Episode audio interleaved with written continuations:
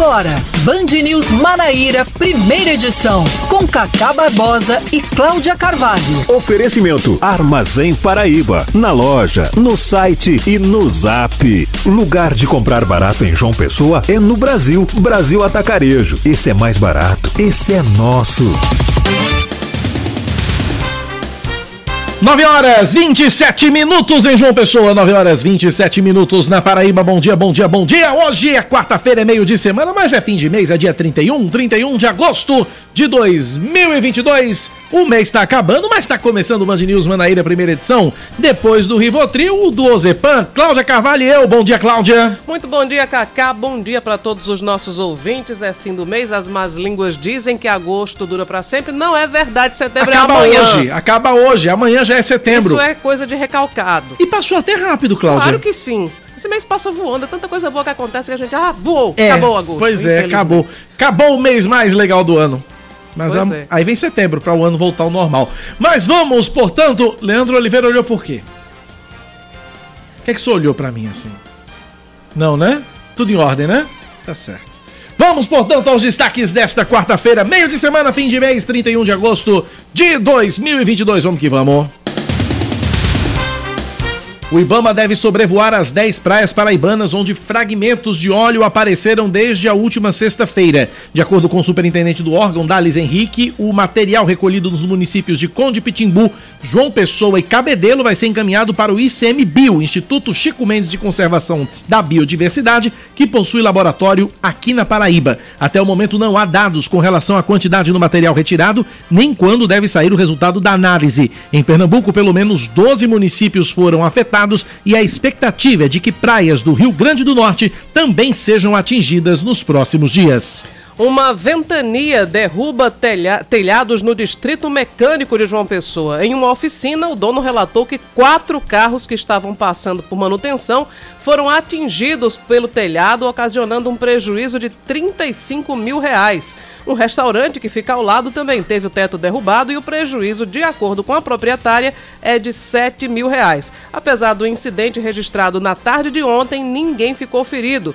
Ontem, o Instituto Nacional de Meteorologia emitiu um alerta de perigo de ventos costeiros para João Pessoa e mais 15 municípios paraibanos. A recomendação do IMET é que, em caso de rajadas de vento, ninguém se abrigue debaixo de árvores, porque o risco de queda e de descargas elétricas é leve. Também deve-se evitar estacionar veículos próximo, próximos a torres de transmissão e placas de propaganda. Um suboficial da aeronáutica de, 56, de 55 anos de idade é preso suspeito de cometer abuso sexual contra uma menina de 11 anos na Escola Municipal Cívico-Militar Maria José de Miranda Buriti, em Cabedelo. De acordo com o conselho tutelar, a criança, bastante nervosa e chorando bastante, relatou que ficou sozinha em uma sala de aula. E o suspeito, que trabalhava havia um mês como monitor, chegou e começou a fazer elogios e a tocar no corpo da menor. Ao lado de uma testemunha, ele negou as acusações. Em nota, a Prefeitura de Cabedelo informou que o monitor envolvido não é servidor da Prefeitura, e sim um militar enviado para atuar no local. E, de acordo com o diretor da escola, o suspeito já foi exonerado. A Polícia Civil investiga o caso. Agora a gente fala sobre eleições 2022. O juiz Rogério Roberto Gonçalves de Abreu, do Tribunal Regional Eleitoral da Paraíba, determina que o candidato ao governo do estado, Nilvan Ferreira, do PL, apague um vídeo publicado nas redes sociais com ataques ao governador e candidato à reeleição João Azevedo, do PSB, sob pena de multa de 5 mil reais. Nas imagens, Nilvan usa a expressão, abre aspas, governador que desvia dinheiro da saúde, fecha aspas, ao se dirigir a João Azevedo. O magistrado atendeu ao pedido da coligação Juntos pela Paraíba. E o, por unanimidade, o TSE proíbe o porte de armas perto de sessões eleitorais nos dias de votação de Brasília, Márcio Rocha. Os brasileiros que possuem porte de armas não vão poder entrar armados nas sessões eleitorais e nas cabines de votação nos dias 2 e 30 de outubro, datas dos primeiro e segundo turnos das eleições. A decisão foi do Tribunal Superior Eleitoral de forma unânime. Relator do processo, o ministro Ricardo Lewandowski votou que não é permitido o porte de armas nos locais de votação nas 48 horas anteriores ao dia da votação, no próprio dia do pleito e 24 horas depois. A única exceção serve para os agentes de segurança em serviço e quando convocados por autoridades eleitorais.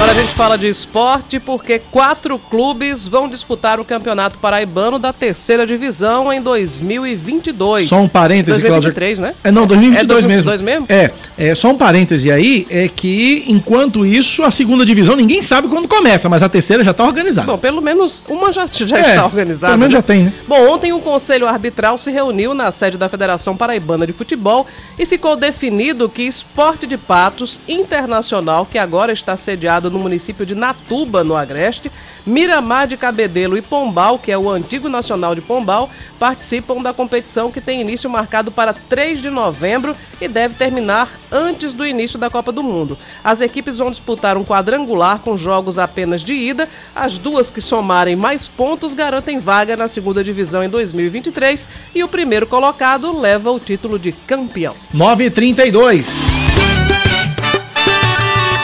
Band News. Tempo. A quarta-feira em João Pessoa deve ser de sol entre nuvens com chuva passageira durante o dia, tempo firme à noite, mínima de 22 graus, máxima de 27. Agora na capital paraibana, termômetros marcam 25 graus, tá gostoso. Em Campina Grande, a previsão da meteorologia é de sol entre nuvens pela manhã e pancadas de chuva estão previstas à tarde e também à noite. A mínima é de 17, a máxima pode chegar aos 27 graus e nesse momento os termômetros na Rainha da, Borbole... da Borborema assenalam 22 graus. Desculpa, rainha da borboleta. Já pensou? Deve ter muita borboleta, mas é da Borborema. 9h33 a Paraíba já começou. Já 9911. começou. Haja do Ozepã. Haja 12 pan 9911. 9911 9207 9911 9207 Cláudia Olha o que, que tem no seu O calendário. calendário de hoje não tem, hoje não é dia da borboleta, Cacá Barbosa. Contenha-se. Vamos, vamos aqui para as datas de Vamos hoje. lá, vai. Para os católicos, hoje é dia de São Raimundo Nonato. Hoje, além disso, também é dia do nutricionista e da nutricionista, enfim, do profissional de nutrição. Parabéns para todos. Hoje é dia também, dia nacional do celíaco, que é aquela pessoa que tem intolerância né, ao glúten. Hoje também é dia nacional do samba rock, dia nacional do outdoor e é dia internacional do blog, Cacá Barbosa. Dia do blog? Dia do blog. Muito bem. Eu tenho datas históricas aqui, eu não sei se você tem, mas eu tenho algumas. É, 31 de agosto de 1763, a capital do Brasil deixava de ser Salvador. Sim, um dia Salvador foi capital do Brasil e passava para o Rio de Janeiro. 31 de agosto de 1763. 31 de agosto de 1888, a prostituta Mary Ann Nichols foi encontrada morta e mutilada em Londres. Ela, é a ela foi a primeira vítima do famoso Jack o Estripador, que matou outras quatro mulheres. E ninguém nunca soube quem era Jack, né? Ninguém nunca soube. É, também aqui, Cláudia Carvalho, em 1895, num dia como hoje, 31 de agosto, o conde alemão Ferdinand von Zeppelin patenteava o seu balão navegável. Zeppelin que foi tema de música até, de Chico Buarque, que vai Sim, estar em João Gen- Pessoa, né? Genil Zeppelin. Será que ele vai cantar Genil Zeppelin? Não sei, mas pelo que ele tá cobrando, ele vai cantar tudo que ele pudesse na vida. Tem que ser um show de 5 horas com bis. Com, É com bis, né? Tá louco. Deus- Bom, também aqui, Cláudia Carvalho, é, em 1897, Thomas Edison, Thomas Edison patenteava uma das suas maiores invenções, o cinetoscópio, o primeiro projetor de filmes. E em 1969, o general Costa e Silva, vítima de trombose, deixava a presidência do Brasil e uma junta de três ministros militares assumia o comando do país em 31 de agosto de 1969. Para fechar o nosso calendário, só lembrar aqui mortes de famosos nessa data, 31 de agosto. O poeta francês Charles Baudelaire, ele morreu há 155 anos no 31 de agosto. E também morreu no, no 31 de agosto a aristocrata e filantropa inglesa Diana, princesa de Gales ou Lady Di. É, faz 25 anos que isso Diana aconteceu. Spencer. Exato. Eu lembro disso, eu lembro ela estava num carro em Paris, ao lado do então namorado Dodge Alfayed. Lembro, lembro disso. Perseguidos por... Paparazos. Exatamente. Paparazzis. Paparazzi, é. Porque paparazzo só volta é paparazzo. Né? Então lá, lá eram paparazzis. 9 horas 36 minutos agora, 9 e 36. O ouvinte o Endre aqui tá indicando, mandou um link pra gente aqui, indicando um documentário sobre Jack o Estripador. Vou encaminhar pra você, Cláudia Carvalho, Tá, também. beleza. Pra gente assistir. A dica tá dada, salvar no meu WhatsApp também. E estamos tudo certo, nada errado. São 9h36 na Paraíba, 9 da manhã, mais 36 minutos. Sobe para 10 o número de praias atingidas por vestígios de óleo na Paraíba. O Ibama deve fazer um sobrevoo nas orlas atingidas pelas manchas nos próximos dias. Todo o material coletado seguiu para análise em laboratório. Os vestígios também apareceram em Pernambuco, como explica a diretora de fiscalização da Agência Estadual do Meio Ambiente, Silvana Valdivino. Vamos ouvi-la. A origem é desconhecida, dois laboratórios estão fazendo a análise e quando eles concluírem que a gente vai poder dizer alguma coisa sobre a origem do material ou a, o tipo de material, né, a composição característica do material. É um derivado de petróleo, mas ele está numa, numa característica diferente. Ele está hoje sendo encontrado na faixa de areia, não na água. Ainda de acordo com a agência, por conta dessas manchas de óleo, é, foi reunido, houve uma reunião segunda-feira é, para montar uma equipe e fazer outras operações nas praias. Startamos o plano de emergência ambiental onde a gente intensificou nosso monitoramento em campo e hoje ampliamos com o Corpo de Bombeiro, Universidade Federal e outros órgãos, que a gente pode, então, a partir de agora, monitorar não só a partir do olhar ambiental, mas da questão da defesa civil, da questão da saúde pública também, e o governo do Estado está tomando todas as medidas de forma preventiva para dar resposta rápida a essa emergência ambiental que está ocorrendo, que vem ocorrendo né, desde a quinta-feira. E a orientação é que os banhistas evitem o contato com óleo. Como as análises químicas ainda não foram concluídas, a gente está agindo sempre na precaução. Então, evitar contato para evitar uma intoxicação, ou a questão do cheiro, alguém que tiver algum problema respiratório. Então, assim, a gente ainda não tem como dizer quais são as consequências, mas a gente pede que não toque para ter toda essa, essa prevenção, toda essa precaução de não ter nenhum tipo de, de, de infecção ou intoxicação. Bom, é, em 2019, 11 estados, principalmente os da região Nordeste, sofreram com o surgimento de grandes manchas de óleo. Considerado uma das maiores tragédias ambientais do litoral brasileiro, essas manchas trouxeram prejuízos irreparáveis para a vida marinha, com registro de mortes de peixes, tartarugas, aves e danos aos corais. Na Paraíba, a Sudema, a Superintendência de Administração do Meio Ambiente, está monitorando o aparecimento de fragmentos de óleo. Eu lembro que naquela época era um navio grego, né? É, as, manchas, as manchas de óleo foram atribuídas a um navio grego. Exatamente. Que causaram. Naquele caso, era um óleo era mais líquido, né? Era alguma era. coisa que grudava e não saía. Essas agora são. Bolotas. Bolotas, é um negócio sólido, né? É estranhíssimo também, né? Parece que a gente tá servindo de Parece totô de, de, bode, né? Parece. Parece, parece. totô de bode, né? Aquelas bolinhas. É. Tem umas bolonas também, é, né? tem umas bolonas também. Mas, mas é estranhíssimo. É como se a gente tivesse virado, sei lá, a lixeira. É. De repente os, os navios começam a despejar porcaria aqui no nosso litoral. Pois é. 9h39 na Paraíba, 9 da manhã, mais 39 minutos. Uma ventania, deu uma ventania danada e derrubou o teto de alguns estabelecimentos no Distrito Mecânico. Quem tem a informação é a repórter da TV Band Manaíra, Silvia de Oliveira. Vamos ouvir. Essa ventania pegou todo mundo de surpresa, lógico, né? Aqui no Distrito Mecânico, as vítimas dessa ventania foram é, justamente comerciantes, pessoas que trabalham aqui na área, e a gente tem inclusive uma oficina aqui que foi ah, bastante atingida, porque o telhado caiu, né? Muita coisa voou e muita coisa caiu sobre os carros que estavam aqui no, fazendo serviço na oficina.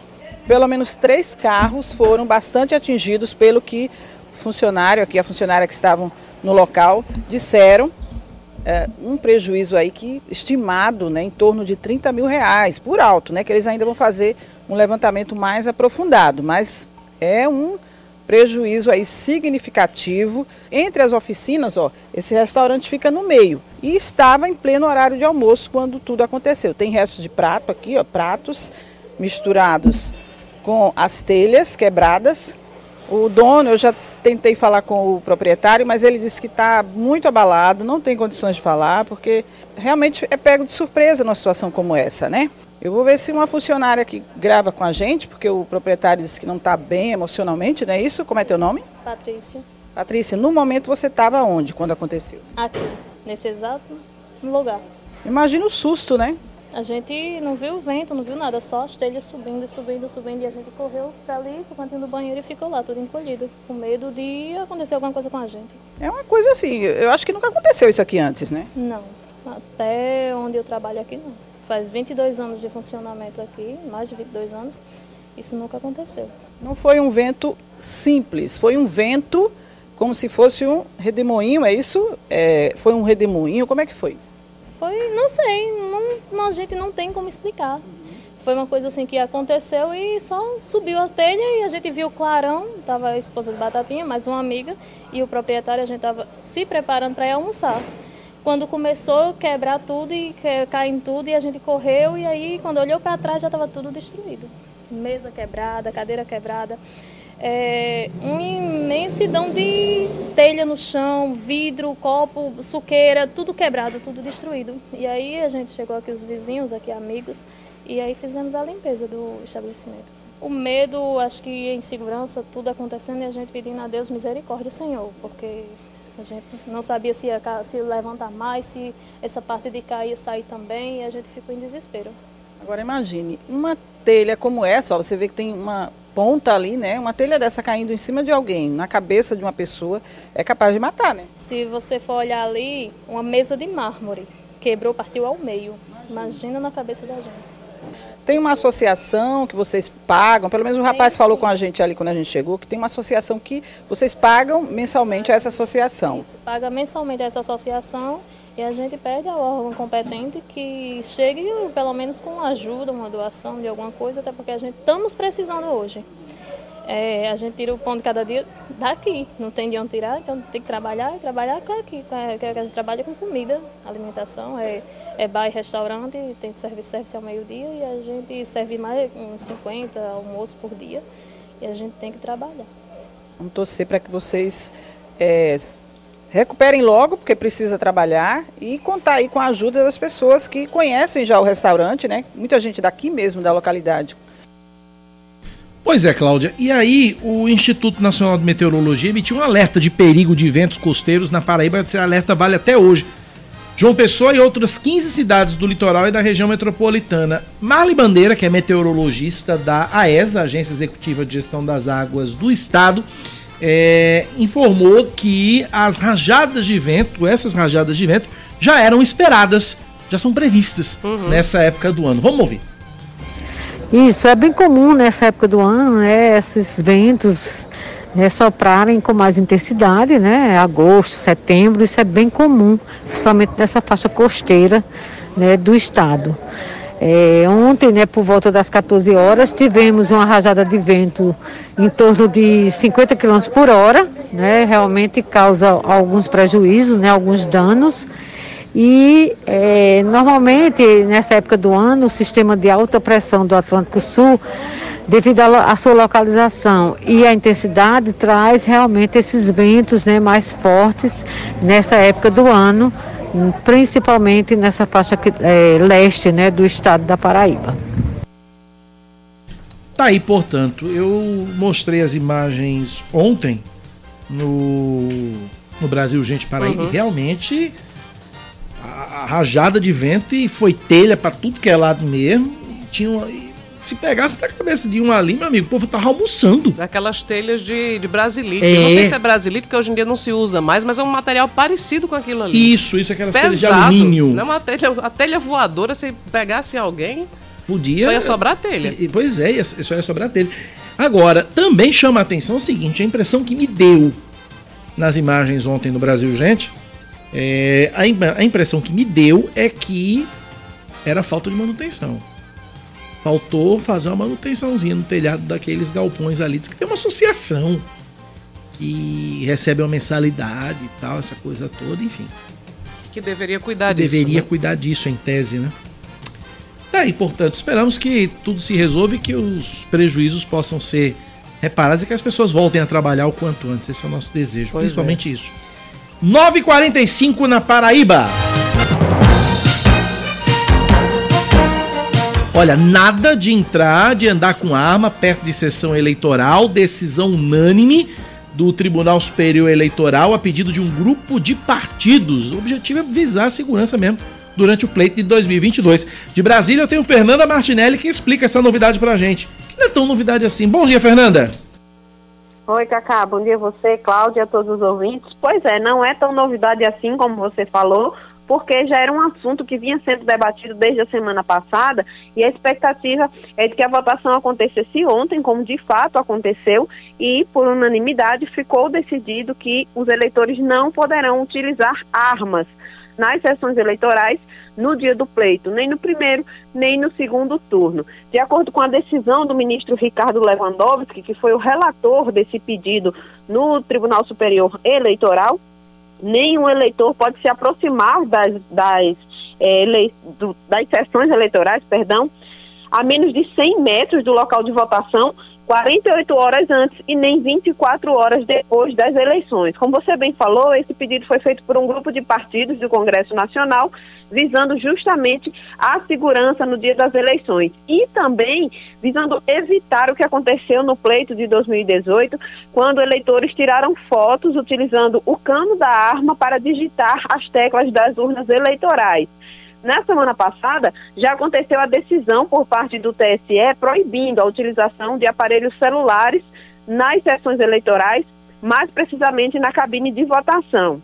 E agora, com essa decisão que proíbe também a utilização de armas por pessoas que não estão dentro das forças de segurança, fica aí fechado esse ciclo em relação ao Tribunal Superior Eleitoral. Também foi feito um levantamento de que nos últimos quatro anos o número de pessoas com posse de armas triplicou no Brasil e já ultrapassa mais de um milhão de pessoas. Ficou determinado dentro dessa decisão do ministro Ricardo Lewandowski e que foi seguida pelos demais ministros que apenas profissionais das forças de segurança ou profissionais das polícias solicitados pela Justiça Eleitoral poderão fazer a utilização de armas. Caso algum eleitor seja flagrado com armas dentro da sessão eleitoral ou nessa distância, nesse raio de 100 metros, ele será conduzido a prestar esclarecimentos às forças policiais. Volto com vocês. Obrigado, Fernanda Martinelli, pelas informações. Está aí, portanto, 9 horas e 48 minutos não tem pra quê, né, Cláudia Carvalho? Não. não tem pra quê, honestamente, entrar numa sessão eleitoral com uma arma na mão. Pois é. Eu também acho que não Ou tem... na cintura. Por exemplo, aquela polêmica que houve quando o presidente da Assembleia disse que ia colocar detector de metais na, na, na porta né, da, da Assembleia, eu também acho que não tem motivo para deputado ir trabalhar e legislar com uma arma. Não É, tem não motivo para isso. Sessão eleitoral também não. E, na verdade, eu acho que se deve evitar a posse, o porte de armas em ambientes onde você possa, por exemplo, uma discussão na Assembleia. Né? Se não houver uma arma, pode ser apenas uma discussão, um bate-boca.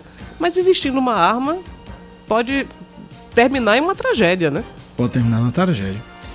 É isso. Tá feito então. Tá na, feito na sessão eleitoral também não precisa usar. Dia de eleição é um dia que algumas pessoas ficam muito exaltadas. Né? Sempre tem, apesar de ser proibido boca de urna, mas tem aqueles que querem fazer, tem aquelas pessoas que ficam né, rondando as sessões, querendo ainda conseguir um voto de última hora. Aí vai que num desentendimento desse, pra que arma? Pra causar uma, enfim, um crime, pra cometer um crime? Não precisa Pois de é, arma, não. Precisa Deixa de arma não. Deixa pra lá, não precisa, não é necessário. É, o, o- o importante é a sua manifestação na urna. Negócio de arma não dá certo. 9 horas 50 minutos na Paraíba, 9 h 50 Pois é. A gente vai prosseguindo aqui com o Band News Manaíra. Eu queria aproveitar já esse início de programa, Cacá, para agradecer ontem um convite que me foi feito pelo Observatório de Candidaturas Femininas da OAB Uhum. para falar sobre. Enfim, foi uma- palestra sobre comunicação política estratégica. Ah, foi ontem, né? Foi ontem. É porque eu tinha confundido a data, eu sou ruim de data. Eu, eu divulguei que era na segunda-feira, mas na verdade era na terça. Foi ontem e muita gente esteve lá na, na OAB. Houve uma- mesa de abertura com o presidente Arrisson Targino, com a senadora Daniela Ribeiro, é, enfim, a- a- as, as diretoras do, do Observatório de Candidaturas Femininas. Também queria agradecer a Tereza Freitas, que é presidente do Observatório. E foi um evento voltado para estimular a participação política das mulheres. Não exatamente apenas para mulheres candidatas, mas para mulheres, por exemplo, que são presidentes de associações, que são líderes comunitárias, são pessoas que têm uma vivência política para além da questão eleitoral. E aí eu fui falar sobre comunicação estratégica e também tivemos lá uma, uma especialista em oratória, que foi Shirley Almeida, que também fez uma, fez uma palestra incrível, que foi muito bacana. Então eu queria agradecer né, pelo convite e também agradecer pelo carinho da, da- de todas as, as, as mulheres que estiveram por lá, que conversaram comigo, passaram a me seguir na rede social, enfim. Foi um momento muito bom e de conhecer histórias de muita superação, porque na política também ser mulher não é fácil. E também, aproveitando a- o agradecimento, a sessão agradecimentos, segunda-feira, não deu tempo de falar ontem, segunda-feira eu tive conversando com duas, duas figuras muito bacanas, o Edgley, Edgley e o Kaique, do Cast Arretado. Foi um, tive- participei de um podcast, fui entrevistado por eles, a gente bateu um papo, foi, foram duas horas e meia de conversa. Rendeu, viu? Rendeu, porque tem gente que vai lá, passa só 20 minutos e vai embora. No meu e caso, dos não. 20 ainda passa 15 olhando o celular. Ainda passa 15 olhando o celular. No meu caso, não. Deixei o celular de lado, né? E a gente conversou duas horas e meia. Foi um papo bacana, um papo arretado. Inclusive, é o nome do cast é Cast Arretado. Quem quiser acompanhar e saber um pouquinho da minha história, da minha vida e algumas histórias que a gente conta, que a gente passou, tá lá no Cast Arretado no YouTube. E tem outras também, outras Aliás, entrevistas. sua agenda ultimamente anda muito repleta de, de homenagens, de entrevistas, de convites. Professor União. Dia 26 Me de convidou, setembro. não é 26 isso? de setembro vou receber uma homenagem também do professor União, destaques do esporte. Isso o porque- esportista aqui vai Sim, você vai de bicicleta, é óbvio. Pretendo, né? lá no Clube Cabo Pedalando, Branco. né? É de blazer, calça jeans, blazer e de bicicleta. E daquela sapatilhazinha de, de, De- pedalar. Exatamente, né? Além disso, você já vinha aí da medalha Coronel Elísio Sobreira, que foi homenageado também pela Polícia Militar. Então, a sua, a sua- a sua semana, o seu mês não tá ruim, não. Tá bacana, tá divertido, tá divertido. 9h52 na Paraíba, 9h52, Cláudia. Bom, a gente vai prosseguindo aqui com o Band News Manaíra, primeira edição, trazendo mais informação para você. A gente vai falar agora sobre o cento. ah, s- dos 10 anos, aliás, né, da lei de cotas. Isso. 10 anos da lei de cotas que ela está. A gente quer saber se ela está ameaçada, o que é que pode mudar. E tudo isso quem conta pra gente é Paloma Moraes, direto de Salvador. A lei de cotas, sancionada em 29 de agosto de 2012, mudou o destino de Gabriele Moreira, de 30 anos, uma mulher preta da periferia de Salvador e que estudou a vida toda em escola pública. A legislação destina 50% das vagas das instituições federais para alunos vindos de colégios do governo, sendo metade para aqueles de família com renda de até um salário mínimo e meio per capita. Dentro de cada um desses subgrupos, há reservas de vagas para estudantes pretos, pardos, indígenas e com deficiência. E graças às cotas, Gabriele entrou na Universidade Federal de Sergipe em 2013. era um sonho muito distante. E as cotas conseguem me colocar dentro de uma realidade né, palpável. Hoje eu sou bolsista da Agência Internacional de Energia Atômica. Por através da educação, foi através da minha formação, né, por através das cotas. Agora, com os 10 anos da lei, é necessária uma revisão no documento prevista na norma. Segundo o levantamento do Observatório do Legislativo Brasileiro, 34 propostas sobre a legislação foram apresentadas na Câmara dos Deputados entre 1989 e 2021. Das que ainda estão ativas, 12 apresentam um teor favorável às cotas étnico-raciais e 12 são contrárias. Outras seis são neutras. Todos os projetos estão ainda em tramitação. A promotora Lívia Vaz, que atua no combate ao racismo, afirma que não se deve aceitar nenhum passo para trás. Em momento nenhum a lei fala em revogação da política pública, mas em revisão. Se é apenas um passo diante de uma longa caminhada que nós precisamos percorrer para garantir justiça racial nesse país. A política pública ela precisa ter uma estabilidade para mudar a estrutura. E simplesmente ingressar na universidade não muda estruturas. Há muitas pessoas cotistas que ingressam nas universidades e não conseguem sair formadas, porque as políticas de permanência nas universidades estão sucateadas. Em 2012, ano que a lei foi sancionada, apenas 20% dos matriculados em instituições federais eram pretos e pardos. Já no ano de 2020, o último em que houve censo da educação superior, feito pelo Instituto Nacional de Estudos e Pesquisas Educacionais Anísio Teixeira, esse percentual foi para 46,8% do total das matrículas. Tá aí, 9 da manhã, 55 minutos. Olha, Cláudia, deixa, deixa eu trazer aqui uma, uma informação. Aquele restaurante que foi atingido por, pela, pela ventania, né? Pelo, pelas telhas. O dono do restaurante é Ribeiro. E Ribeiro tá precisando de ajuda para poder voltar a trabalhar e poder reabrir. Porque quebrou tudo lá, né? Exatamente. 988685150 para quem puder ajudar. 988685150 para quem puder ajudar o Ribeiro, que é o dono do restaurante lá do é, Distrito Mecânico, que precisa de ajuda, tá certo? Uh, ouvinte André do Bessa. Lindolfo Collor, o avô de Fernando Collor, atirou em um colega, mas acertou outro que não tinha nada a ver com a discussão em uma sessão da Câmara dos Deputados. É o ouvinte André do Bessa lembrando pra gente aqui com relação é. ao porte de arma. Teve um caso aqui na Paraíba também, não teve? Aqui na Paraíba teve um deputado que mordeu a orelha do outro durante a Assembleia e teve, acho que, ameaça de, de tiro, mas não chegou a ter tiro, não. Pronto.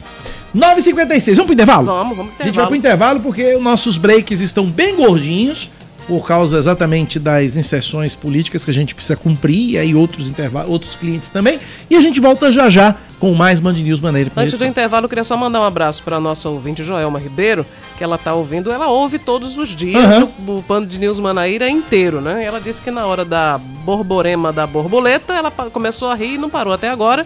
Eu faço votos que você consiga, né, se conter, Joelma, e continue. Agora não, não contém a audiência, né? Continue sintonizada aqui com a Band News FM Manaíra. 9h57, voltamos já. Band News FM. Em um segundo, tudo pode mudar. Você está ouvindo Band News Manaíra, primeira edição.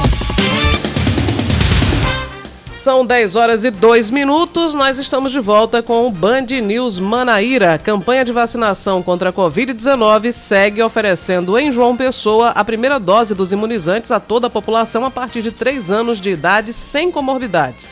Os postos estão nas policlínicas municipais de Mandacaru, Cristo, Mangabeira e das Praias, também nas unidades de saúde da família, no Centro Municipal de Imunização no bairro da Torre e também no Mangabeira Shopping apenas as crianças de 3 anos de idade sem comorbidades que precisam tomar a primeira dose e também a população de 30 a 39 anos que necessita receber a quarta dose devem fazer o agendamento pelo site vacina.joaopessoa.pb.gov.br ou pelo aplicativo Vacina João Pessoa.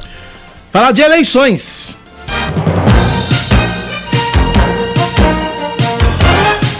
O ex-governador Ricardo Coutinho, candidato ao Senado pelo PT, ainda não apresentou certidão de inexistência de inelegibilidade ao Tribunal Regional Eleitoral da Paraíba. O petista tenta buscar na justiça o direito de disputar o pleito por ter recebido pena de inelegibilidade de oito anos depois de ser condenado por abuso de poder político e econômico nas eleições de 2014. Por causa da condenação, o Ministério Público Eleitoral já pediu a impugnação do registro de candidatura do ex-governador.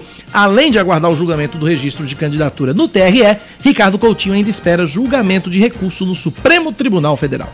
A Justiça Eleitoral já tem 63 denúncias de propaganda irregular registradas na Paraíba pelo aplicativo Pardal, que foi desenvolvido pelo Tribunal Superior Eleitoral. A ferramenta é o canal criado para fazer chegar ao Ministério Público Eleitoral denúncias com indícios de irregularidade durante as eleições 2022. A maioria dos casos é em João Pessoa, com 24 registros, vindo logo em seguida Campina Grande, com 15 denúncias. O aplicativo Pardal está disponível para download gratuito em smartphones e tablets através da Apple Store e também do Google Play. O Tribunal Regional Eleitoral da Paraíba defere a primeira candidatura ao Senado. Trata-se de Alexandre Soares, do PSOL, que, de acordo com o juiz relator Fábio Leandro de Alencar Cunha, atende às condições exigidas para a candidatura. André Ribeiro, do PDT, Bruno Roberto, do PL, Efraim Filho, do União Brasil, Manuel Messias, do PCO, Poliana Dutra, do PSB, Ricardo Coutinho, do PT e Sérgio Queiroz, do PRTB, ainda aguardam julgamento dos registros de candidatura. Uma pesquisa feita pela Genial Quest aponta estabilidade na disputa ao Palácio do Planalto, mesmo com o início do horário eleitoral no rádio e na televisão. No primeiro turno, Lula surge com 44% das intenções de voto contra 32% de Jair Bolsonaro, uma diferença de 12 pontos. Há duas semanas, o petista tinha 45% e o presidente que concorre à reeleição 33%, ou seja, a vantagem era a mesma. Ciro Gomes, do PDT, passou de 6% para 8%, dentro da margem de erro de dois pontos percentuais para mais ou para menos, e Simone Tebet, do MDB, se manteve com 3%. Pablo Marçal, do PROS, e Vera Lúcia, do PSTU, surgem com 1% cada.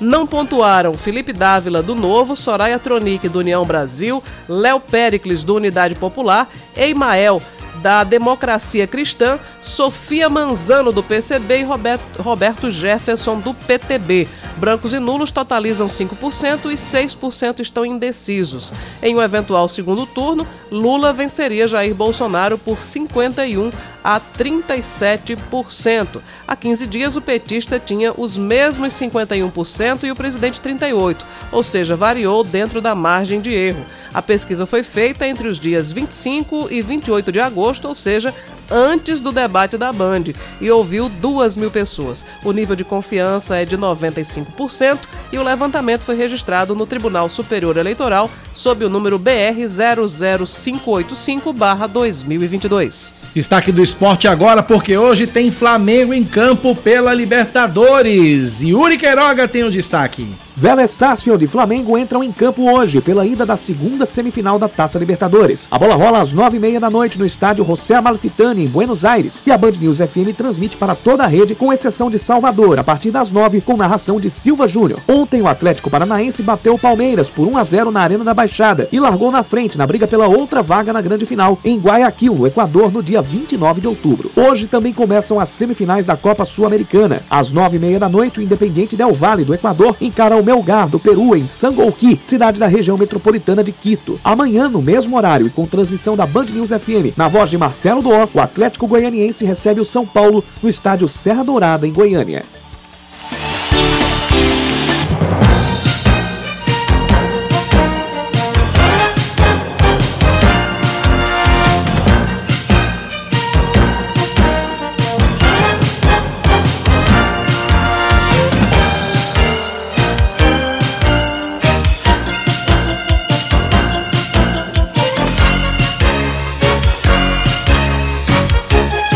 Falando de eleições 2022, neste horário, que já é tradição, a agenda dos candidatos ao governo e ao Senado.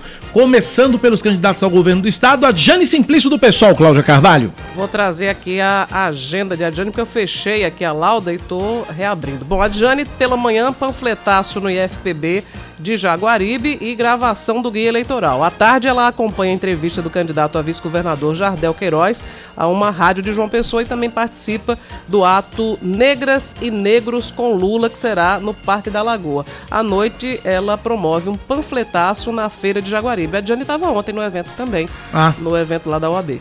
Adriano Trajano do PCO, pela manhã, visita o restaurante popular da Praça da Pedra e no fim da tarde concede entrevista a uma emissora de TV. Antônio Nascimento do PSTU, pela manhã tem reunião com apoiadores, à tarde ele prepara vídeos da campanha eleitoral. João Azevedo do PSB, pela manhã, grava o guia eleitoral, à tarde cumpre a agenda administrativa e à noite faz caminhada na Vila Cabral, em Campina Grande.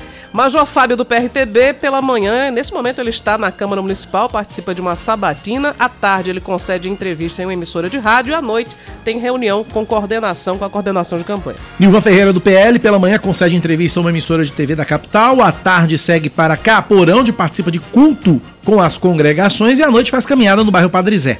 Pedro Cunha Lima, do PSDB. Pela manhã, ele tem reunião com a equipe de campanha, à tarde faz uma gravação para o guia eleitoral e à noite participa de um evento da juventude com partidos aliados.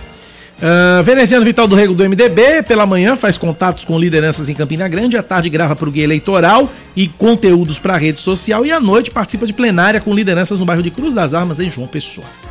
Agora os candidatos ao Senado, Cláudia. É apenas o candidato ao Senado Sérgio Queiroz, do PRTB, enviou a agenda. De tarde, ele visita apoiadores em Campina Grande e faz um adesivaço no Parque do Povo. À noite, Sérgio participa de um evento político no Hotel Garden. Eu tenho também a agenda de Ricardo Coutinho, candidato do PT ao Senado. Pela manhã, grava guia eleitoral, à tarde faz caminhada do Renascer e se reúne com lideranças em João Pessoa.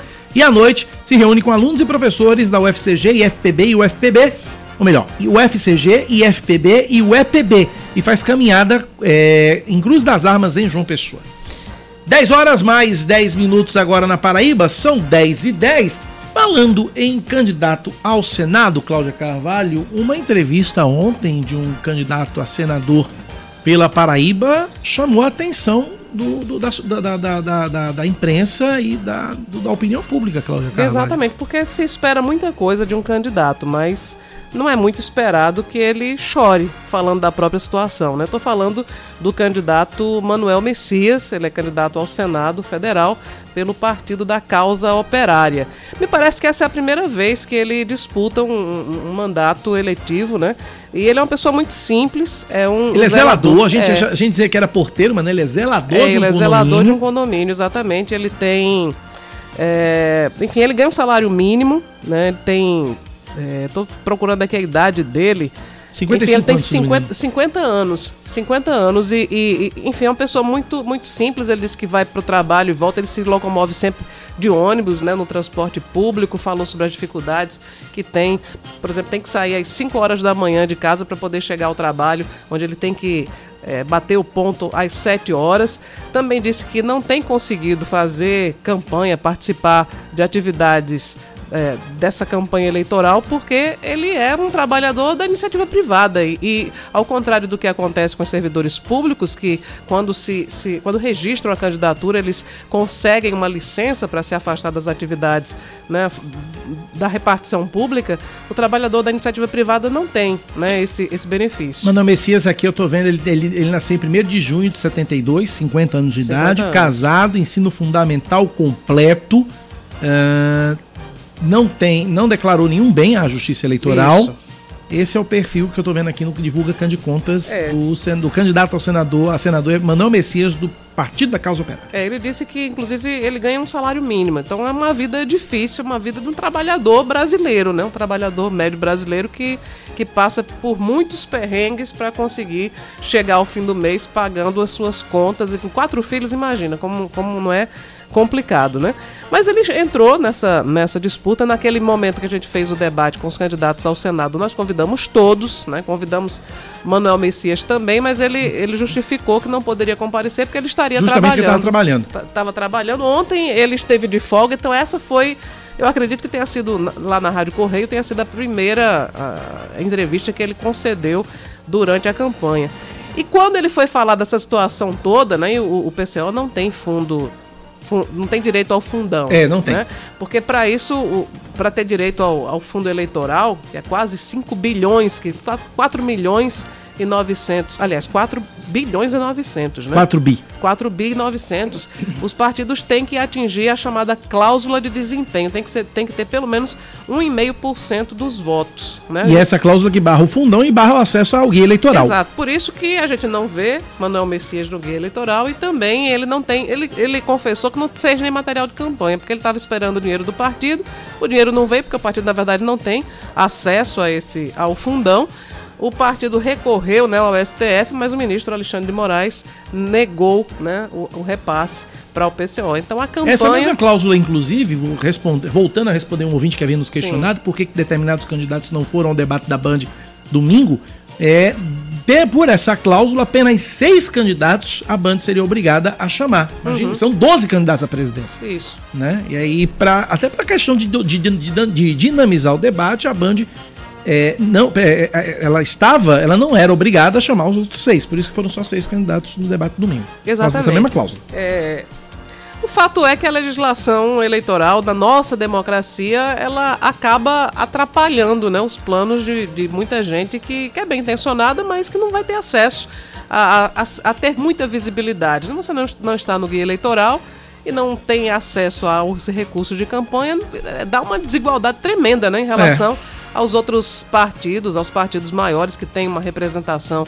no Congresso Federal e que vão ratear aí esses quase 5 bilhões de reais. Né? É mais uma maneira da gente perceber o quanto o Brasil tem desigualdades. A gente tem partidos que são muitíssimo bem aquinhoados e aí pipocam as denúncias de corrupção, ao mesmo tempo que tem um cidadão humilde que milita na política porque tem boa vontade, porque acredita que pode fazer, trazer alguma mudança, mas não tem acesso sequer a produzir os santinhos para distribuir né, durante a campanha eleitoral. Cláudia, você trouxe no, no destaque a pesquisa da Genial Quest, né? Que coloca Lula em primeiro turno com, com 44% em primeiro e Bolsonaro em 32%, uma diferença de 12 pontos. O- e essa pesquisa saiu hoje. Também hoje saiu uma outra pesquisa, é a pesquisa do Instituto Paraná, e essa do Instituto Paraná traz empate técnico entre Lula e Bolsonaro no primeiro turno. Na pesquisa estimulada, que é quando o nome dos candidatos é informado, é apresentada a lista com os nomes e o eleitor diz com qual vota, Lula tem 41,3% e Bolsonaro 37,1%, diferença de 4,2%. Na margem de erro, essa, a, a, na margem de erro, ela é de 2,2 pontos percentuais, para mais ou para menos. Então tem rola um empate técnico aí na, na, nessa, nessa, no limite da margem de erro, né? Semana passada, Lula tinha 41,7%, Bolsonaro 37%. Ciro Gomes do PDT surge nessa pesquisa com 7,7%, Simone Tebet do MDB 2,4%. Os demais candidatos não atingiram 1%. No caso, Pablo Marçal do PROS, Vera Lúcia do PSTU, Felipe Dávila do Novo, Sofia Manzano do PCB Emael da Democracia Cristã, Leonardo Péricles do Unidade Popular, Soraya Tronic do União Brasil e Roberto Jefferson do PTB. Brancos e nulos somam 5,9%, 4, e 4% não sabem ou não responderam. Na espontânea, Cláudia Carvalho, no Instituto Paraná Pesquisa, essa diferença cai para 3,1%. Lula tem 32,1%, Bolsonaro 29%. Ciro Gomes 3,9% e os demais candidatos não atingiram 1%. Em um eventual segundo turno entre Lula e Bolsonaro, Lula venceria por 47,8% contra 40,8%. Paraná Pesquisas ouviu 2.020 eleitores entre os dias 26 e 30 de agosto em 164 municípios brasileiros. O nível de confiança de 95% e o levantamento foi registrado no Tribunal Superior Eleitoral sob o número BR 03492-2022. Então tá aí. Cláudia Carvalho, 10 e 17, vamos pro intervalo? Vamos pro intervalo, daqui a pouco a gente volta trazendo muito mais informações aqui na Band News FM. Segura aí, é rapidinho a gente volta em instantes. Band News FM. Em um segundo, tudo pode mudar. Achamos um endereço perfeito na Praia do Bessa. Execute. Agora também na Avenida Fernando Luiz Henrique, 1831 um espaço moderno e inovador com serviços de excelência em negócios imobiliários para você. Faça uma visita. Será um prazer apresentar a nossa nova unidade. Execute desde 1989. Pensou em imóvel? Pense Execute. 83 2107 0101 com um ambiente aconchegante diferenciado, o Boteco JP proporciona para os seus clientes bebidas geladas e destiladas. Traz para você um mix de drinks saborosos e petiscos excelentes. Aberto de terça a sexta a partir das 17 horas e nos sábados e domingos a partir do meio-dia. O Boteco JP é o seu ponte para se divertir com os amigos e a família. Avenida Espírito Santo 410, no bairro dos Estados. Boteco JP, feito para você. Chico Buarque e sua nova turnê, Que Tá um Samba, e Mônica Salmaço como convidada especial. O mestre retorna aos palcos de João Pessoa, onde se dará o início na sua turnê nacional. Dias 6 e 7 de setembro no Teatro Pedra do Reino. Em seu repertório, além de seu novo single, o artista canta antigos e consagrados sucessos. Vendas no site bilheteriavirtual.com.br e loja Mioshi Manaíra Shopping. Chico Buarque, dia 6 e 7 de setembro, Teatro Pedra do Reino. Ingressos limitados. Realização Multi Entretenimento e Bambolina. Há 100 anos, o rádio acompanha o dia a dia dos brasileiros. Através de suas ondas, navegamos pelos fatos da história e nos informamos sobre o que nos fez chegar até aqui. Ah, quem mais para fazer o povo inteiro cantar? Vibrar a cada gol, dar ouvidos à imaginação. Se já era boa companhia, o rádio hoje virou amigo íntimo, conectado aos nossos sonhos que não param. Que venham os próximos 100 anos. Uma homenagem da Acerp aos 100 anos do rádio no Brasil para fechar o mês, é para bater a meta. No Rasga Preços Armazém Paraíba. Refrigerador Potna Sonic Rasga. Só 12 de 269,90. São 720 reais de desconto. A Cama Box também baixou. Agora é só 12 de 42,90. O roupeiro, seis portas e espelho fica por 12 de 75,90. E o smartphone Galaxy A12, rasgamos o preço. É só 10 de 109,90. Sem juros. É o Rasga Preços do Armazém Paraíba. O censo 2022 começou. Serão visitados mais de 75 milhões de domicílios em todo o país. Receba bem nossos recenseadores. Depois, responda corretamente ao questionário. E pode ficar tranquilo, suas informações não serão compartilhadas. É por meio da sua resposta correta que teremos acesso a importantes números sobre o nosso país. Acesse censo2022.ibge.gov.br e saiba tudo. Censo 2022. Eu sou o Brasil. IBGE, Ministério da Economia. Todo mundo tem uma sintonia com essa história.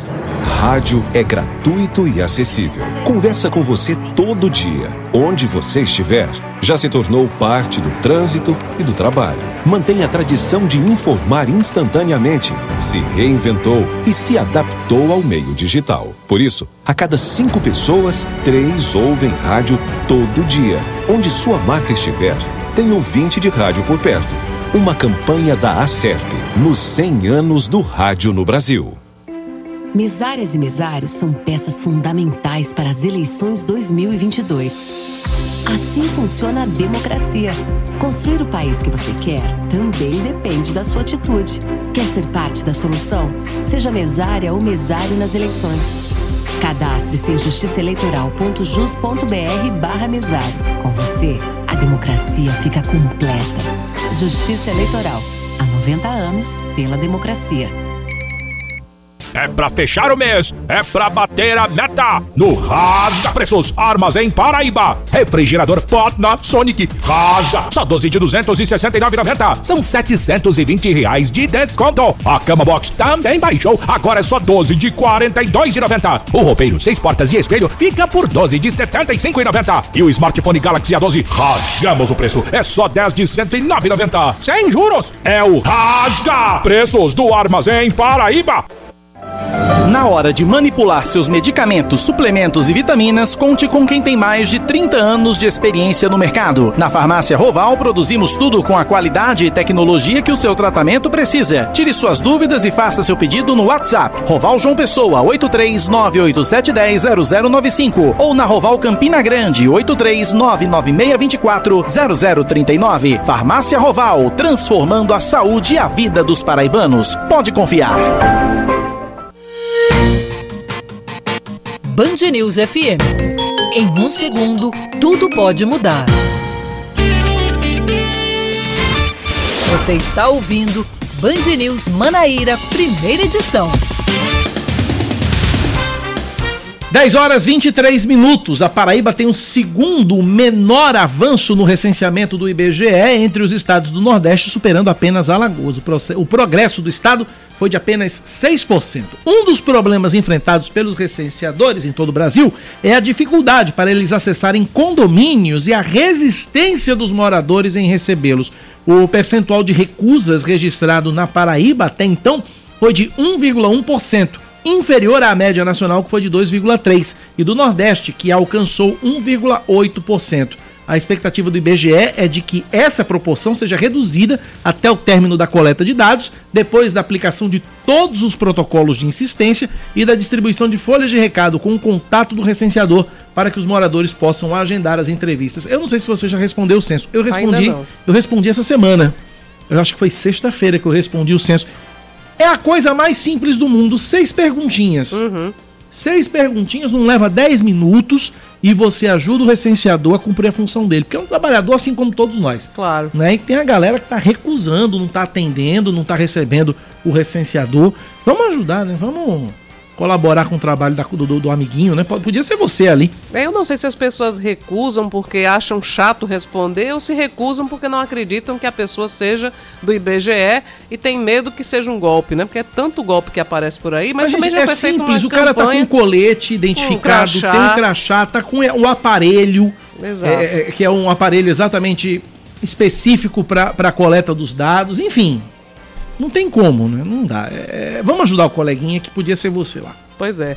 A gente segue aqui com mais um destaque. Moradores da comunidade de Lerolândia, em Santa Rita, protestam contra cobranças na conta de água. Antes, eles não pagavam, já que poços artesianos eram mantidos gratuitamente pela prefeitura.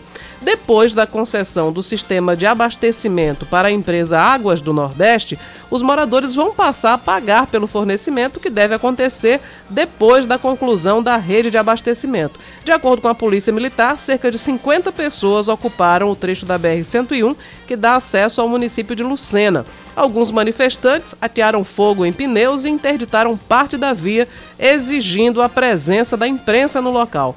Em nota, a ANE disse que essa questão é de responsabilidade da Prefeitura de Santa Rita, que por sua vez ressaltou que a empresa tem direito ao serviço em todo o município, e o que inclui a comunidade de Lerolândia.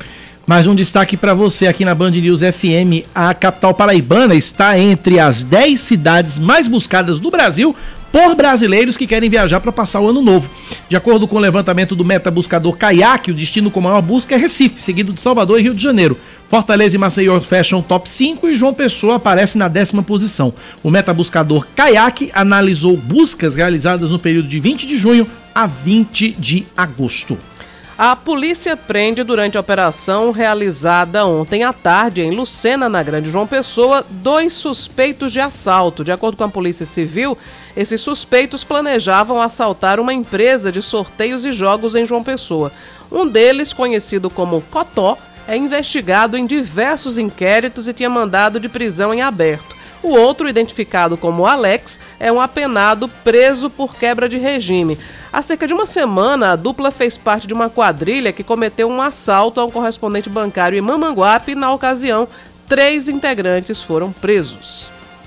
Vamos a mais um destaque aqui na Band News FM. O Ministério Público vai investigar a distribuição de livros da Polícia Militar com recomendação de leitura da Bíblia. De Porto Alegre, informação chegando com Gilberto Echauri. O Ministério Público Federal decidiu apurar a distribuição pela Polícia Rodoviária Federal de livros com recomendação de leitura da Bíblia. O procurador Henrico Rodrigues de Freitas, da Procuradoria da República no Rio Grande do Sul, entendeu que há indícios de afronta à Constituição. A decisão é baseada no artigo 19, que defende o princípio do Estado laico. Ao abrir a apuração, o procurador deu prazo de 10 dias para que a PRF preste esclarecimentos quanto ao caso.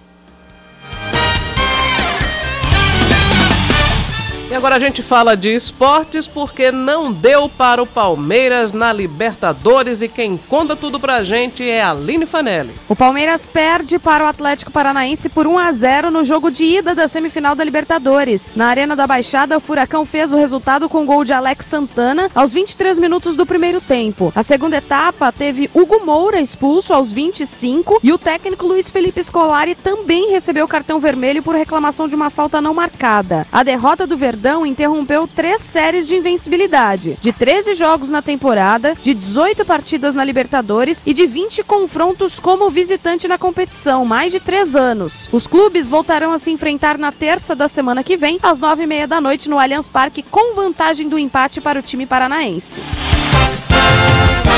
10 horas 28 minutos, 10 e 28, ouvintes participando com a gente pelo WhatsApp 9911 9207.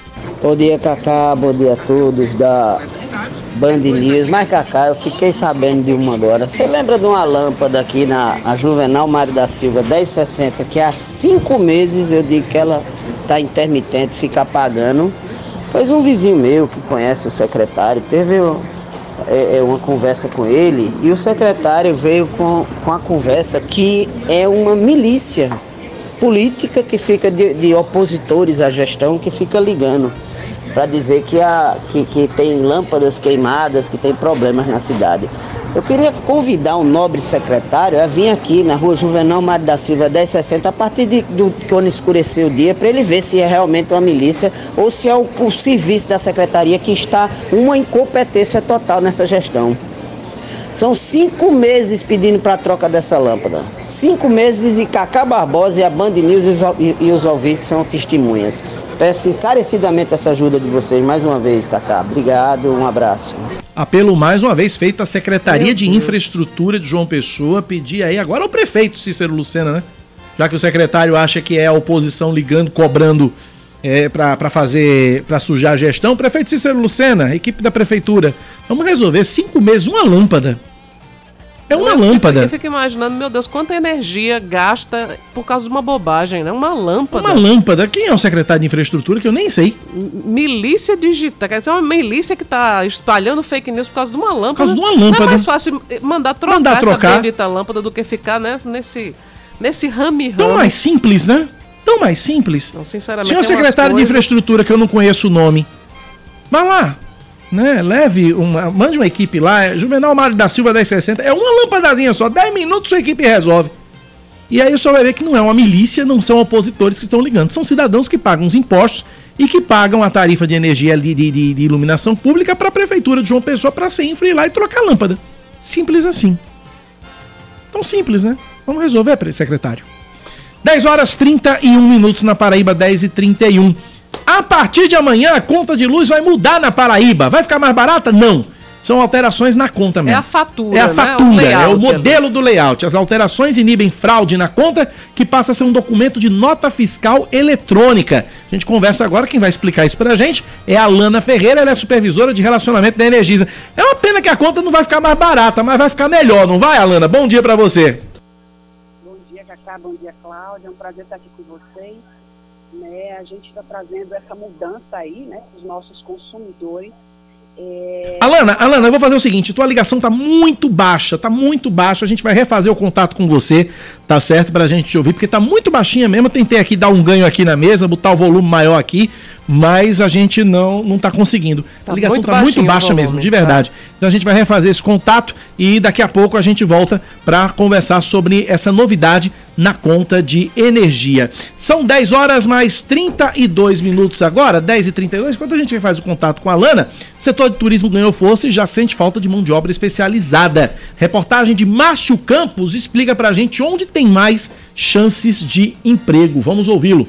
São 12 anos como camareira em hotel. Laudiceia Conceição nunca trabalhou tanto como nos últimos meses. Quando está corrida é sinal que está entrando. Se está entrando, é garantia do meu salário. Isso porque o setor não esperava uma retomada rápida, como vem acontecendo desde novembro. O Hotel Cinco Estrelas, na Zona Sul, em São Paulo, onde Laudiceia trabalha, tem 20 vagas para preencher. Esse serviço de camareira, como o da Laudiceia, e outros de governança, que incluem limpeza e rouparia, são muito procurados pelos hotéis neste momento.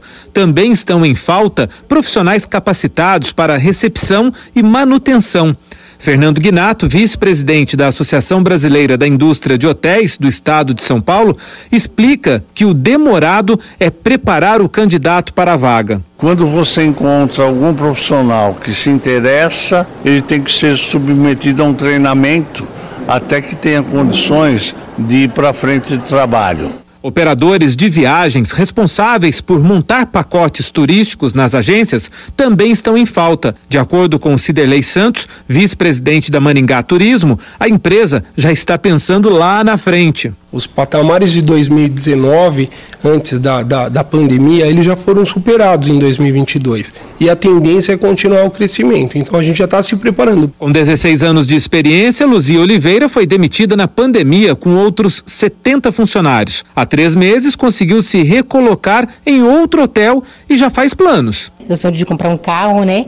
E agora trabalhando, eu acho que a gente tem mais facilidade, né? Caminho para a realização de um sonho e para a Laodiceia, orgulho de um ofício indispensável. Eu gosto de abrir a porta, ver o quarto extremamente sujo, você pensar por onde eu começo. Aí você faz, quando você volta, tá tudo bonito. Tem um reconhecimento, tem um trabalho, não é só ser camareira, entendeu? Bacana, que bom que o setor tá, tá, tá, tá, tá gerando empregos, gerando vários empregos. São 10h34. Problema de situação, é, problema de lâmpada também, Manaíra, em outra rua. Problema de lâmpada com problema. Fala, ouvinte. Bom dia, Cacá. Aqui na Manuel Canto Leite Miramar, a mesma situação. Manuel Canto Leite Miramar, aquela vila militar aqui na, no, no, em Tambalzinho. Tambalzinho. A mesma situação, uma lâmpada apagando direto. A gente já ligou para a prefeitura e até hoje não trocaram essas lâmpadas. Nas laterais fizeram a troca de todas as lâmpadas. Lâmpadas em LED. E na nossa rua, Manuel Canto Leite, tá lá a lâmpada queimada até hoje. A rua quase toda, viu? Muito obrigado, bom dia. O Emanuel Cando Leite em Miramar, também com problema de iluminação pública. Pois é. Fica e é um aí. ouvinte que participa sempre com a gente. A gente vai pedir aqui o, o auxílio de sempre, a gloriosa internacional Alci. Não, você tá de férias, agora é Tá Marília. de férias? Agora é Marília. Ontem Pedi- ela estava na OAB também, queria mandar um abraço para Alci. Ah, muito bem. Prestigiado o evento, viu? Bacana. Então é, Marília que tá no lugar de Alci. Pedir a Marília O para encaminhar aí. O secretário é Rubens Falcão. Secretário Rubens de- Falcão. Senhor Rubens Falcão. de Infraestrutura. Trocar a lâmpada não custa nada. Eu tenho certeza que tem aí no estoque da CEINFRA algumas lâmpadazinhas aí. Resolve o problema, vá. Pois é, os ouvintes vão nossos ficar tão ouvintes. felizes, né? Vão ficar tão felizes. Seguros também, É, porque na exatamente. escuridão há uma série de outros problemas que são decorrentes, né? Muito bem. 10h35, revisamos contato com a Alana Ferreira, supervisora de relacionamento da energia. Novo layout na conta de luz. Vamos ver se a gente consegue ouvir melhor a Alana. Alô, Alana, bom dia. Agora sim, vamos ver se a gente ouve melhor. Bom dia, Cacá. Bom dia, Agora. Cláudia. Bom dia a todos. Agora sim. A conta de energia mudou, mas foi só o layout. Ela não ficou mais barata, não, né, Lana? Ela mudou o layout, Cacá, para trazer mais segurança, né, na hora de pagar, para a gente ter mais confiabilidade, tá? Ela agora vem com QR Code, com informações fiscais, né? E aí traz mais segurança aí para o nosso cliente. Ela vai funcionar como uma nota 70. fiscal, né? Ela vai funcionar, ela vai ter o mesmo valor de uma nota fiscal, né? Isso mesmo, né? Com determinação do CONFAS, né? O Conselho Nacional da Fazenda, eh, ela passa a ser um documento auxiliar de nota fiscal, o DANF, né? Que a gente conhece, que é mais fácil de, de, de interpretar. E aí ela traz mais confiabilidade, né? E o layout dela está bem interessante, muito mais fácil, né? E a parte de pagamento, né? Ela continua do mesmo formato, mas no finalzinho, né? Então vocês vão observar que vai vir dois QR Codes. O primeiro QR Code em cima é com informações fiscais, né? Onde você faz um acompanhamento, verifica se é sua conta mesmo, se está seus dados. E o segundo QR Code que fica no finalzinho da folha, né? Da fatura, é aquela que você vai poder fazer o pagamento com, via Pix, né? Se for de interesse e até concorrer a vários prêmios aí. É, também vai ficar mais clara a questão do. do, do, do- da- aquela, tabelinha que sempre tem, vem na conta, que eu tô vendo aqui, vai ficar mais clara com relação ao, ao, ao, aos- aos- ao que a gente paga, ou a compos- histórico de ao his- consumo. Não, não, é Ah. histórico de consumo, não. Tá. É a disposição do, dos val- é a composição do valor da conta. Vai ficar mais claro também, pelo que eu tô vendo aqui, né, Alana? Vai, é, é o mesmo formato, sabe, Cacá? Mas ele, a disposição é que teve a mudança. Então fica mais fácil de visualizar. Né? Você consegue ver o que você está pagando, né, de forma é, separadinha, e você também consegue acompanhar o, o- o seu consumo, né? Abaixo dessa parte da composição da fatura, né, da conta, abaixo você vê a composição, você tem uma média, né, dos 12 meses aí, de como você está consumindo, né? E isso é a partir de quando? Já agora, a partir de amanhã? Isso, a partir de amanhã, tá? Essa mudança aqui para todos os paraibanos, tá? É, a gente está fazendo essas divulgações para que o pessoal não pense, né, que, que seja um- um- uma informação incorreta ou se assuste com o modelinho da conta. Cláudia Carvalho. Alana, essa, essa mudança no layout, ela, ela atende uma necessidade estética ou também é uma questão de demanda? Você falou aí sobre o Confaz. É, então eu queria que você explicasse para a gente por que, que a- o layout da conta mudou e eu estou vendo que tem dois QR Codes. São, são iguais ou são diferentes? São diferentes, tá, Cláudia? É, é, houve só essa pequena mudança, tá? De, de QR Code, a gente acrescentou a nota fiscal, né? Ela fica como DANF. E esse QR Code, você coloca o celular lá e você consegue identificar as informações, tanto fiscais como os seus dados, né? E o segundo QR Code é para pagamento via Pix, né? Para facilitar aí é, o pessoal que está fazendo pagamentos por Pix. Você destacou essa, essa questão do Pix e quem está pagando com Pix tem direito a alguns prêmios, você falou agora há pouco. Explica pra gente isso, como é que funciona. Como é que funciona, né? O, o cliente ele vai fazer um cadastrozinho, ele, é, quem faz o pagamento via QR Code, né? Ele pode pegar, se cadastrar no nosso site e ele começa a concorrer a um ano de conta grátis. Então está co- ocorrendo, né, desde o do início do ano, isso aí, para estimular, né, os pagamentos via Pix. Entendi. E já são. O, o, é, o Pix é uma ferramenta que é muito utilizada por, por muita gente. Eu queria saber se vocês têm alguma estatística de quantos consumidores já aderiram né, a essa modalidade, porque certamente entre eles estou eu, que é mais fácil, né? É, ele é mais prático, Cacá. Eu não tenho um número agora, mas é, houve uma crescente muito grande, né? É, é mais prático, você paga qualquer. é, tem a disponibilidade qualquer horário, finais de semana, né? E isso traz mais é, atrativo, né? Porque a nossa vida é tão corrida, a gente tem que pegar o boleto e tem os horários certinhos. E o Pix não, posso fazer de noite, de madrugada, finais de semana. Isso traz mais praticidade, né, para o consumidor. Alana, eu não sei se com a Energisa acontece isso, mas há outro, por exemplo, eu, eu tenho uma operadora de, de telefonia da qual eu sou cliente, e quando a conta está atrasada e eu faço o pagamento por Pix, a quitação ela consta imediatamente no sistema. Na Energisa também é assim? Sim. A partir do momento que o cliente faz o pagamento, o sistema já reconhece. Essa também é uma das vantagens. Você não fica esperando o período, de, ah, o prazo para compensação da, do boleto nem nada. Então tá aí, portanto, Não. Alana Ferreira, supervisora de relacionamento da Energisa. Alana, obrigado pela entrevista, um, bom, um abraço para você, até a próxima. Um abraço a todos. Obrigado Bom pela. trabalho. Obrigado, um abraço para você. 10 horas 41 minutos na Paraíba. Vamos faturar, Cláudia? Vamos faturar. Daqui a pouco a gente volta com o último bloco já. Passou Exatamente, rápido? Reta final do Band News Manaíra Passou rápido que só uma borboleta. Até já. Band News FM. Em um segundo, tudo pode mudar. Recomendação. O Ministério Público do Trabalho, o Ministério Público da Paraíba e o Ministério Público Federal recomendam aos partidos, lideranças políticas e aos candidatos às eleições deste ano que não utilizem o trabalho de crianças e adolescentes em atividades de campanha, como panfletagem, exposição de faixas, pesquisas ou qualquer outro tipo de evento eleitoral. Os ministérios públicos alertam ainda que é de responsabilidade dos partidos e dos candidatos fiscalizar a distribuição de materiais e propaganda eleitoral por terceiros, como agências ou empresas de publicidade e comunicação, cabos eleitorais e líderes, para que não envolvam menores de 18 anos. O não atendimento à recomendação implicará na adoção de medidas legais e judiciais cabíveis. A proteção de crianças e adolescentes deve ser um compromisso de todos. Ministério Público do Trabalho, Ministério Público da Paraíba e Ministério Público Federal. Tá cansado do seu software de automação? Vem pra Pontual, a melhor opção. Praticidade, agilidade que você tanto queria. Vem pra Pontual, tecnologia. Madeireiras e lojas de material de construção. Completo, eficiente é a melhor solução. A gestão da sua empresa agora vai ficar em dia. Com a Pontual Tecnologia. Acesse o site pontualtecnologia.com.br. Siga nosso Instagram, Pontual Tecnologia. Chico Buarque e sua nova turnê, Que Tá um Samba, e Mônica Salmaço como convidada especial. O mestre retorna aos palcos de João Pessoa, onde se dará o início na sua turnê nacional. Dias 6 e 7 de setembro no Teatro Pedra do Reino. Em seu repertório, além de seu novo single, o artista canta antigos e consagrados sucessos. Vendas no site bilheteriavirtual.com.br e loja Miyoshi Manaíra Shopping. Chico Buarque, dia 6 e 7 de setembro, Teatro Pedra do Reino. Ingressos limitados. Realização Multi Entretenimento e Bambolina.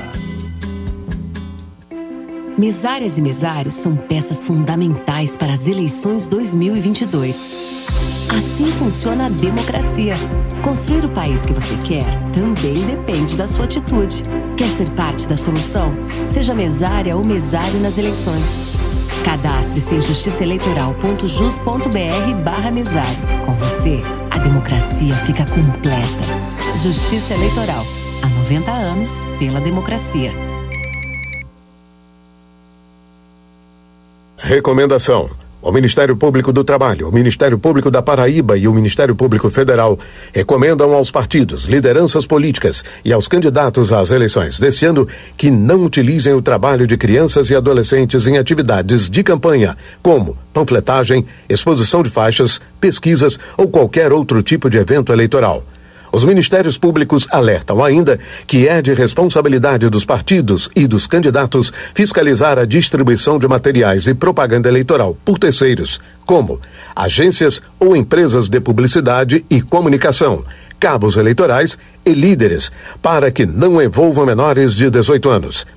O não atendimento à recomendação implicará na adoção de medidas legais e judiciais cabíveis. A proteção de crianças e adolescentes deve ser um compromisso de todos. Ministério Público do Trabalho, Ministério Público da Paraíba e Ministério Público Federal.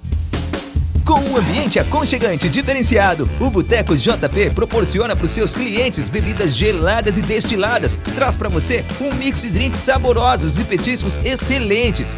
Aberto de terça a sexta a partir das 17 horas e nos sábados e domingos a partir do meio-dia. O Boteco JP é o seu ponte para se divertir com os amigos e a família. Avenida Espírito Santo 410, no bairro dos Estados. Boteco JP, feito para você. Olha, meu amigo, minha amiga, você que está ouvindo a Band News FM Manaíra, você usa a parabólica tradicional para ver TV? Então fique antenado nessa notícia. Você vai precisar trocar pela nova parabólica digital. Não fique para trás. É mais qualidade de som e imagem para continuar vendo a programação de forma gratuita, como sempre foi. Tá chegando um novo jeito de ver TV. E se você é de João Pessoa, comece já a preparar a sua casa. Saiba mais em sigaantenado.com sigaantenado.com.br. Sigaantenado.com.br. Mesárias e mesários são peças fundamentais para as eleições 2022. Assim funciona a democracia. Construir o país que você quer também depende da sua atitude. Quer ser parte da solução? Seja mesária ou mesário nas eleições. Cadastre-se em justiçaeleitoral.jus.br barra mesário. Com você, a democracia fica completa. Justiça Eleitoral. Há 90 anos pela democracia. Band News FM. Em um segundo, tudo pode mudar. Você está ouvindo Band News Manaíra, primeira edição. São 10 horas e 46 minutos. Estamos de volta aqui na 103,3 com Band News Manaíra. A Paraíba confirma entre segunda-feira e ontem oito novo, novos casos de Covid-19, sendo cinco leves e três em que foi necessária hospitalização, somando 650.859 registros da doença desde o início da pandemia. Nenhuma morte foi registrada nas últimas 24 horas, com o total se mantendo, então, em 10.398 casos 10.398 vidas perdidas para o coronavírus. A ocupação total de leitos de UTI adulto em todo o estado é de 3%. De acordo com o Centro Estadual de Regulação Hospitalar, nenhum paciente foi internado nas últimas 24 horas e 44 estão em unidades públicas de referência para a Covid-19. Uma pesquisa do IPEC, antigo IBOP, aponta que 63% dos paraibanos estão satisfeitos com a vida que estão levando hoje em dia e 12% estão muito satisfeitos, o que somados correspondem a 75% de avaliações positivas. Os que, os que se disseram insatisfeitos somam 19% e os muito insatisfeitos são 5%, totalizando 24% de reações negativas. Apenas 1% dos entrevistados não souberam ou não quiseram responder. O maior índice de satisfação foi registrado entre o público masculino, 75%, contra 73% do grupo feminino. Quase 39 mil paraibanos recebem hoje o quarto lote de restituição do Imposto de Renda Pessoa Física. De acordo com a Receita Federal, na Paraíba, 56 milhões 990 mil reais devem cair nas contas bancárias de exatos 38.992 contribuintes. Em todo o país, quase 4 milhões e meio de pessoas vão receber valores que, somados, chegam a 6 bilhões de reais. Para saber se está na lista de contemplados, o contribuinte deve acessar o site gov.br barra Receita Federal. Um, o diretor da cadeia de Alagoinha, no Brejo, é encontrado morto na manhã de hoje. O corpo do homem, conhecido como Benjamin, estava ao lado de uma arma de fogo e enrolado em um lençol no alojamento da unidade que fica na parte superior do prédio. Moradores disseram à polícia que durante a madrugada foi ouvido um tiro. Natural de Campina Grande, a vítima havia assumido recentemente a direção da cadeia. A Polícia Civil vai investigar o caso. Um comerciante é investigado por torturar funcionários. Esse caso aconteceu na Bahia e quem traz as informações para a gente direto de Salvador é Léo Souza. Cinco pessoas já prestaram depoimento sobre o caso de dois homens que foram torturados e agredidos por um empresário em uma loja de Salvador. Em vídeos que circulam nas redes, um deles recebe pauladas nas mãos, enquanto o outro foi filmado com um pano na boca e as mãos marcadas com ferro quente com os números 171. O gerente disse que a agressão foi feita após os funcionários terem supostamente furtado 30 reais, o que eles negam.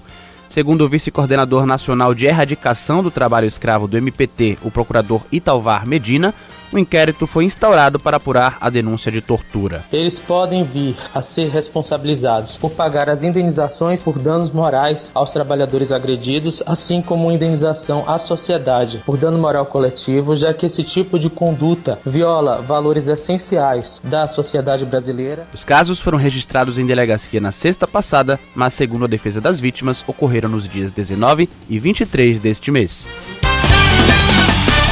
E agora é o destaque do Corinthians, time do coração de Leandro Oliveira. Mas quem traz o destaque é Yuri Queiroga. O Corinthians terá mais tempo para treinar até enfrentar o Internacional pelo Brasileirão. Porém, a equipe que volta aos treinos normalmente nesta quarta se reapresentou ontem mesmo e fez uma atividade regenerativa. Para a semana, o técnico Vitor Pereira tem expectativa de contar novamente com o volante Rony e o meia Juliano, além do atacante Gustavo Silva, que de acordo com o Vitor reclamou de um desconforto muscular na vitória sobre o Bragantino. Corinthians e Inter, que brigam por uma vaga no G4 e para não descolar ainda mais do líder Palmeiras, se enfrentam no domingo às quatro da tarde na Neoquímica Arena.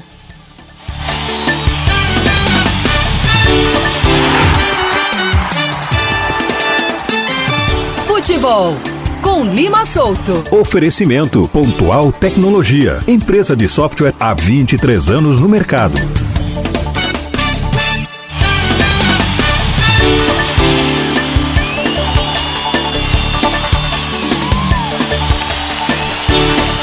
Conversar sobre futebol com o maior grito de gol da Paraíba, Lima Solto. Lima, meu irmão, bom dia pra você. Terceira divisão confirmada, embora a segunda só Deus sabe quando começa, né? Bom dia. Cacá, grande abraço, bom dia para você, Cacá Barbosa, bom dia nossa querida Cláudia Carvalho, Leandro Oliveira e a todos os ouvintes que acompanham, né, diariamente esse programa que é líder de audiência, que é o Band News Manaíra, na manhã desta quarta-feira. É, Cacá, ontem a Federação Paraibana marcou a reunião e aí tudo certo. Até porque, né, tem que estar de acordo com o Estatuto do Torcedor, que é, é fazer com relação a, uma, a um encontro né, com os presidentes dos quatro clubes que irão disputar a terceira divisão. Então está no prazo né, de 60 dias. Vamos saber agora se os estádios daqui a 60 dias eles estarão prontos. É, meu amigo, é, é a novela, né? O Estatuto do Torcedor diz que a federação tem que cumprir com a tabela, a organização, o regulamento no prazo de 60 dias, então ela está dentro do prazo, né? Está dentro do prazo, tudo certinho. Mas com relação à segunda divisão, é, acabou de sair uma nota, né? E a Federação Paraibana de Futebol, olha só, Cacá, marcou para amanhã. Amanhã a vistoria, preste atenção, vistoria nos estádios Almeidão, Amigão e Ernestão, na cidade de Queimadas. O Colosso, né, do Papão, lá na cidade de Sapé, tá tudo ok, graças a Deus, né, tá tudo certinho lá com a cidade de Sapé. E apenas esses três estádios, se tudo der certo, olha só, a vistoria acontece amanhã, se tiverem aprovados, aí vai ser o seguinte, vai ser no 3. Atenção, vai ter campeonato, vai começar o campeonato. Se forem reprovados, vai ter que adiar mais uma vez. E aí a gente fica nessa interrogação, né? Porque o Campeonato Paraibano já era para ter começado na semana Ô, passada. da o doutor peste, Roberto pediu para adiar. E ontem foi que a federação deu um parecer. Aliás, agora há pouco, né? Ela deu um parecer com relação um dos jogos da, da segunda divisão. Eu só sei que, se der tudo certo, viu, meu caro Kaká, o Spartax vai enfrentar a equipe do FEMAR aqui no estádio Almeidão. O Confiança de Sapé, que está com o estádio totalmente aprovado, a Toca do Papão, recebe a Desportiva Guarabira. Tá certo? E no grupo B, o Serra Branca vai enca- encarar a equipe da Queimadense, esse jogo no Amigão, enquanto que a Picuiense vai enfrentar a equipe do Sabugi, esse jogo no estádio Hernani Sátiro, o Amigão. A novela dos estádios, a novela da- da- do Ministério Público com Federação Paraibana continua e a gente não sabe se realmente vai ter ou não, né, bola rolando na segunda divisão. Com as informações do esporte, Lima Solto para o Band News Manaíra, primeira edição, com você. Segue você, Cacá, no finalzinho, abraçar todos os nossos queridos ouvintes, a nossa querida Cláudia Carvalho. Um abraço, Cacá, fica com Deus e até amanhã. Um abraço, Lima. Tem que ter paciência para acompanhar essas coisas do futebol da Paraíba. 10 horas e 55 minutos. Atlético Paranaense bloqueia o Palmeiras, quebra invencibilidade de mais de três anos e se aproxima da final da Libertadores. Leandro Oliveira tá num sorriso de canto a outro, parece até que foi o Corinthians que ganhou. Aline Fanelli. No confronto de ida da semifinal da Libertadores, o Furacão derrota o Palmeiras por 1 a 0 e fica com a vantagem do empate para o jogo de volta. Na Arena da Baixada, a vitória do Atlético deu fim a três séries de invencibilidade do Verdão. De 13 jogos na temporada, de 18 partidas na Libertadores e de 20 confrontos como visitante na competição, mais de três anos. O técnico Abel Ferreira não teve Danilo e Gustavo Scarpa, que estavam suspensos, e escalou para as respectivas vagas Gabriel Menino e Flaco Lopes. Do outro lado, o velho conhecido Luiz Felipe Scolari escalou o rubro-negro com três meio-campistas, Alex Santana, Fernandinho e Hugo Moura para segurar o Palmeiras. A equipe alviverde teve uma chance clara de marcar logo de cara, aos cinco minutos, com o Flaco Lopes que pegou mal na bola com a canhota. Depois disso, o Atlético começou a aproveitar muitos erros defensivos do adversário na saída de bola. Quando Alex Santana marcou o gol aos 23, ele conseguiu girar mesmo com dois marcadores dentro da grande área do Palmeiras. Abel tentou arrumar a casa no segundo tempo e o time foi melhor. O Furacão não teve nenhuma finalização e nenhum escanteio, basicamente não chegou à área adversária. Enquanto o Verdão se reorganizou e começou a criar chances. Aos 25, Hugo Moura foi expulso por receber o segundo cartão amarelo. Pouco tempo depois, Luiz Felipe Scolari também recebeu cartão vermelho por reclamação. Do lado palmeirense, Gabriel Menino foi o que mais tentou, deu pelo menos cinco chutes ao gol, mas não acertou o alvo. O técnico Alviverde reforçou que nesta fase da competição os jogos são decididos no detalhe e é preciso ter competência. Ele elogiou a equipe de Felipão. É verdade que o nosso adversário, em determinados momentos da primeira parte, empurrou-nos mais para trás, mas nós tivemos duas oportunidades que podíamos ter feito golo. E o nosso adversário acabou por fazer um golo,